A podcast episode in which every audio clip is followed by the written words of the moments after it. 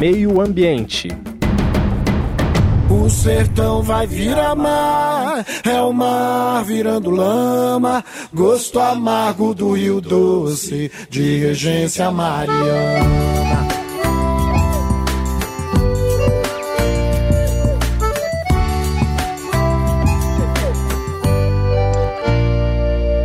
Hoje completam quatro anos do rompimento da barragem de Fundão da Samarco, em Mariana. No dia 5 de novembro de 2015, a região central de Minas Gerais ficou embaixo da lama. Em outubro deste ano, um acordo homologado pela Vara do Trabalho de Ouro Preto prevê que a Samarco, Vale, HP, Billiton e HP Billiton Brasil, empresas responsáveis pelo ocorrido, paguem 40 milhões de reais e uma série de medidas para preparar a terra para o cultivo, além de implementar plano de emergência para identificar situações de risco de ruptura de barragens e terrenos em declive tinha filho e mulher? Ninguém quer saber, com isso ninguém se importa. Parece que. Foram 19 mortos e quatro anos depois, rejeitos de minério ainda não foram totalmente re retirados de Bento Rodrigues, distrito mais destruído pelo rompimento, segundo a ONG Fundação Renova. Em um levantamento, descobrimos que a construção de 225 casas no mesmo distrito estava prevista para agosto do ano que vem, mas passou para dezembro. Até hoje, não há informações oficiais sobre os riscos à saúde dos rejeitos que poluíram o Rio Doce. Além disso, poeira das casas e os solos dos municípios de Mariana e Barra Longa estão contaminados com metais pesados, como detectado pelo Estudo, estudo de Avaliação de Risco à Saúde Humana. É o mar virando lama, gosto amargo do Rio Doce, de regência mariana.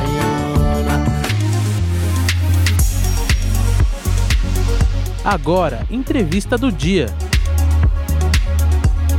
Bom, e para falar sobre esse assunto, convidamos a coordenadora do projeto Índice de Poluentes Hídricos da Universidade Municipal de São Caetano do Sul, Marta Ângela Marcondes. Boa tarde, professora. Muito obrigada pela sua participação. Oi, boa tarde.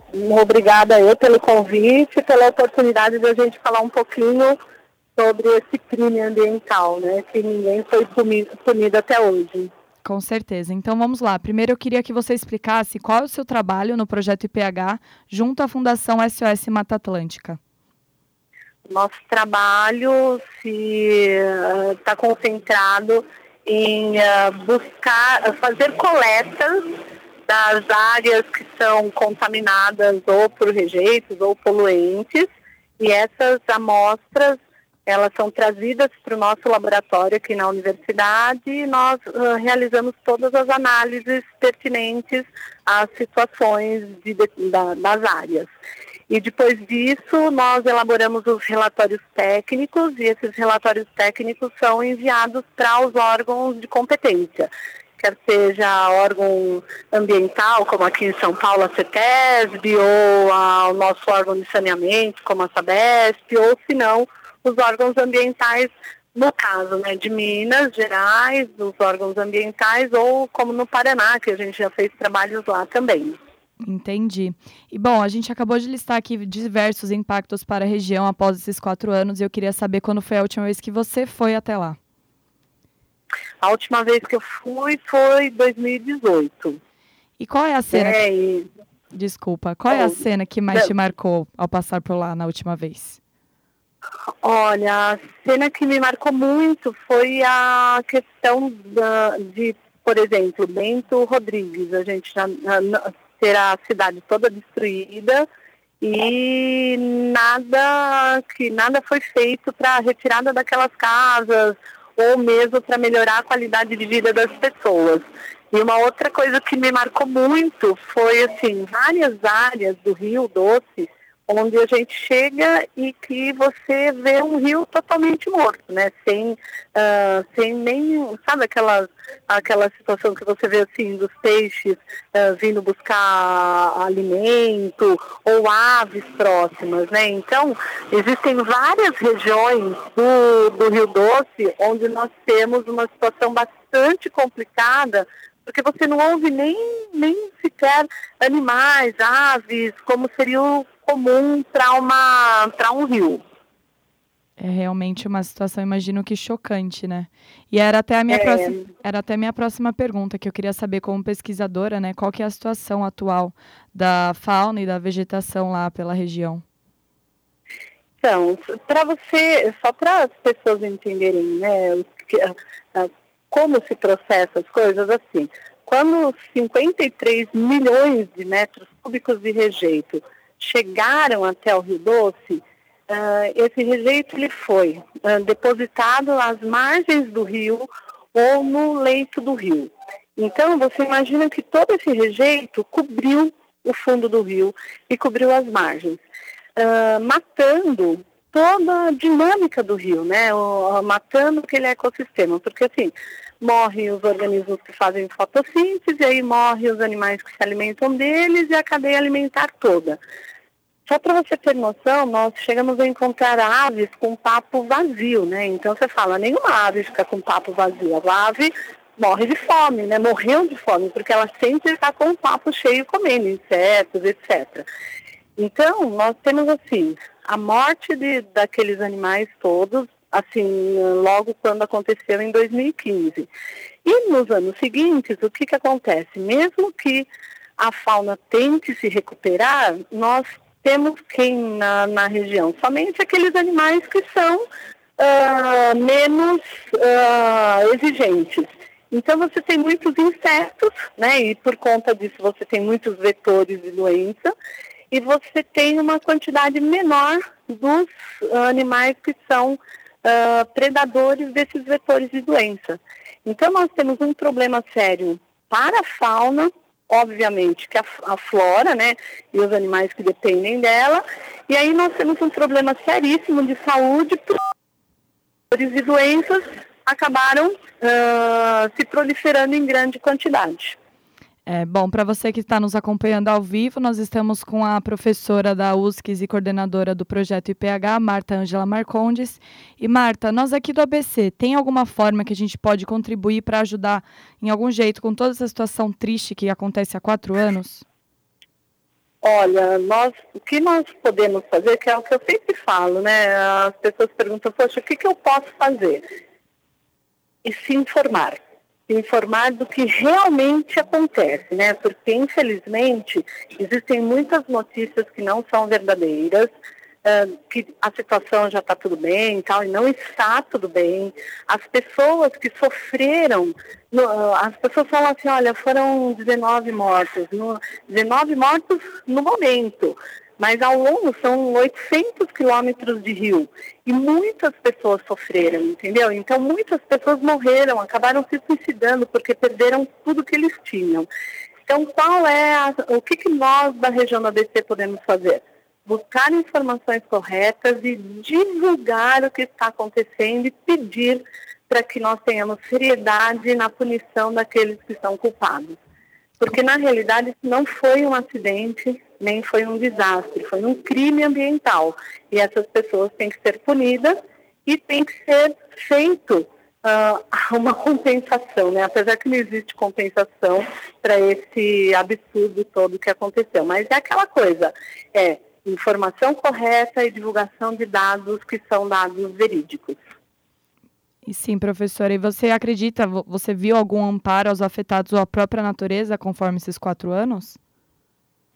Olha, sinceramente eu não vi nenhum amparo, porque as pessoas que perderam suas casas em Bento Rodrigues, é, elas não receberam uma casa nova e elas estão recebendo um aluguel, aquele aluguel social, ou estão em casa de parentes.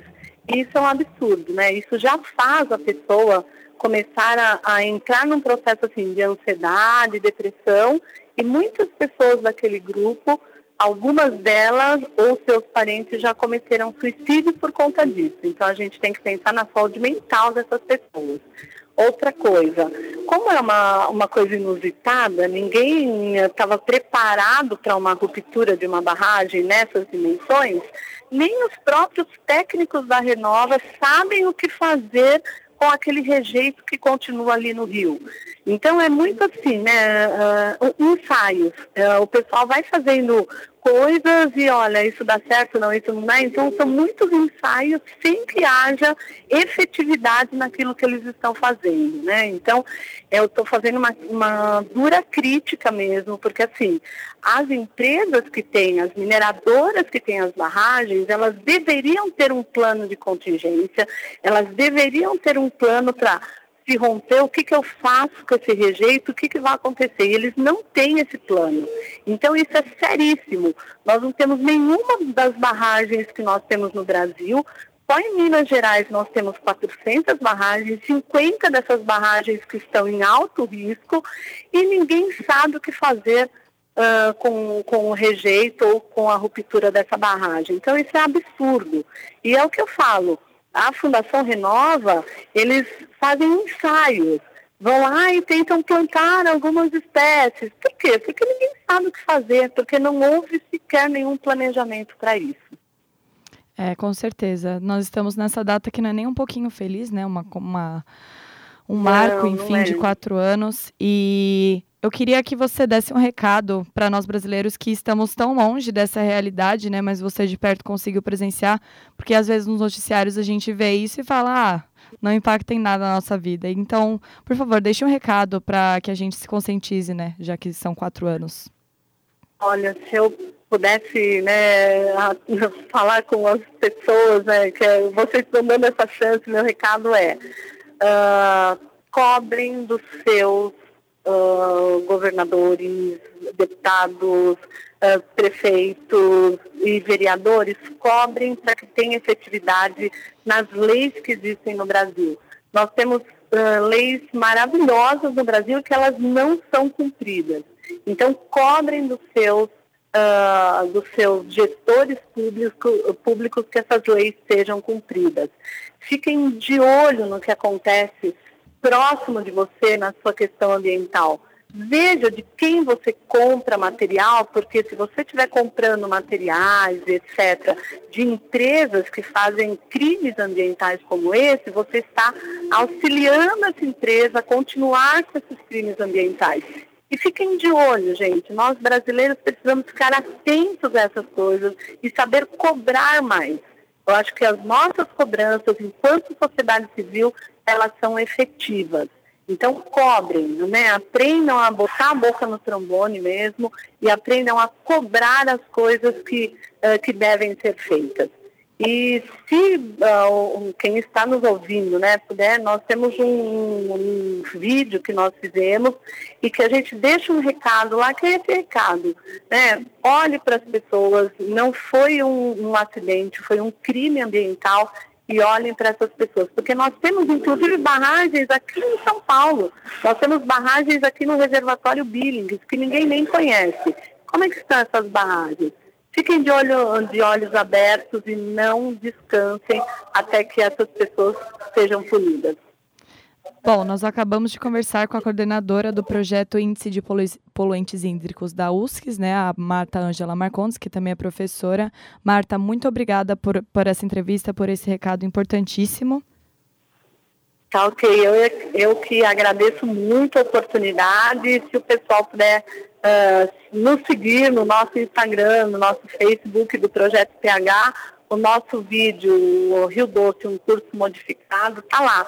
Assistam, gente, que é um bom recado das pessoas que passaram por todo esse absurdo que a gente vê por aí, tá bom? Muito obrigada. Bom, e para reforçar, quem se interessou no, pelo vídeo do projeto, ele chama Rio Doce, um curso modificado, que já está no YouTube e foi produzido pelo próprio projeto IPH e pela Fundação SOS Mata Atlântica de outubro de 2017. Bom, agora vamos ouvir Cacimba de Mago, Mansa e Gabriel Pensador, que estava de fundo do, da nota que eu acabei de dar. O sertão vai virar mar, é o mar virando lama, gosto amargo do rio doce, de regência mariana.